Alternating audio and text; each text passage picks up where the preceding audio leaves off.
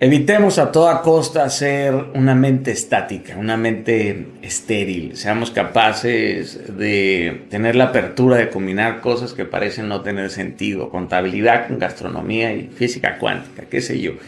Considero que eso muestra amplitud mental y muestra sobre todo una actitud de alumno. Muestra que tenemos un, un mindset de crecimiento.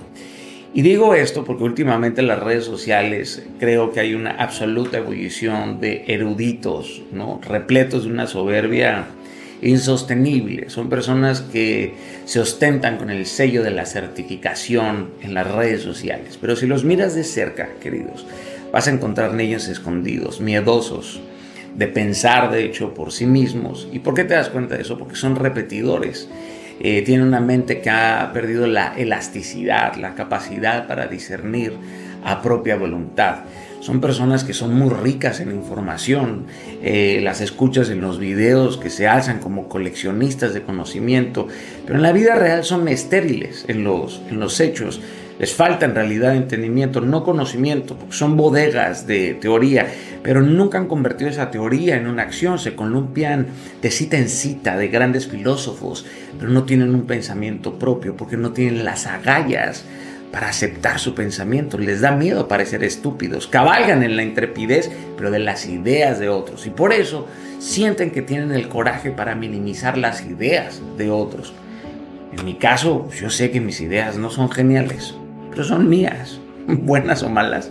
Uno termina por parir sus ideas y termina por hacerse responsable de estas ideas. También uno acepta que va construyendo sus ideas de acuerdo a sus convicciones, ideales y de acuerdo a lo que uno ve, observa o aprende también de otros. Pero sé que le hace falta mucha información a lo que pienso. Porque la vida solamente es un constante aprendizaje. Creer que lo sabes todo es igualito estar listo para morir. El sabio lleva una vida de alumno pero aquel que solamente acumula datos y datos y datos, te da la información más superficial de todas, porque lo sabe todo, sin entender nada. Tú puedes saber todo de mí, pero no entender nada de mí. Me explico con esto. Prefiero ser de esas personas que se abona con la lectura, pero de la naturaleza soy un lector del libro de la naturaleza. Claro que leo muchos libros, pero me siento más impactado por los estímulos que están vivos a mi alrededor. Me gusta sentirme aconsejado por la brisa, por la tenacidad de las olas, por los besos de mi madre, por los abrazos de mi esposa. A lo mejor camino en sentido contrario al ilustrado que menosprecia el propio pensar. Estas personas creo que prefieren los museos de plantas muertas o animales disecados a ir y adentrarse en un bosque fecundo, repleto de creación viva, me explico. Porque quien, no, quien, quien hace esto, eh, le hace falta coraje para avanzar sobre sus ideas. Sobre todo porque entienden que tienen un intelecto arrendado, que está constituido por las mentes de otras personas, está calzado a la fuerza porque es de la talla incorrecta y se vanaglorian porque utilizan ideas transmitidas de segunda mano. Es como si las ideas fueran trastes usados o comida masticada. Y por eso siempre están buscando impresionar, pero con una originalidad duplicada. Y tratan de comprarte con una moneda que no es acuñada por ellos mismos. Son tipos que invocan a los más grandes filósofos para aliviar su cadente intuición propia. Es más, si te sientas con ellos en una charla, te van a recitar el tamaño de su biblioteca. Y, piensan que eso es un enorme argumento válido.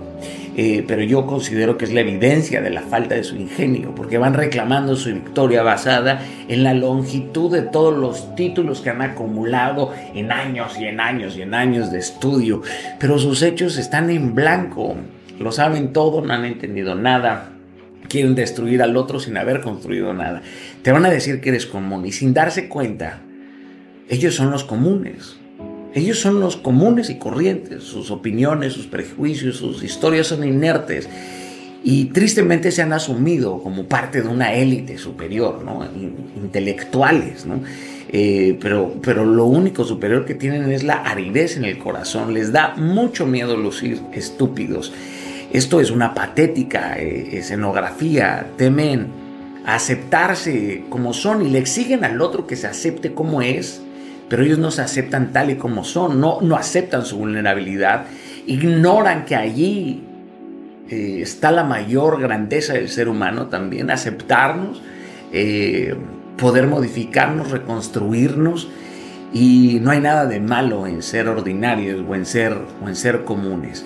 Creo que eso, cuando lo aceptamos, nos engrandece de una forma extraordinaria y fabulosa.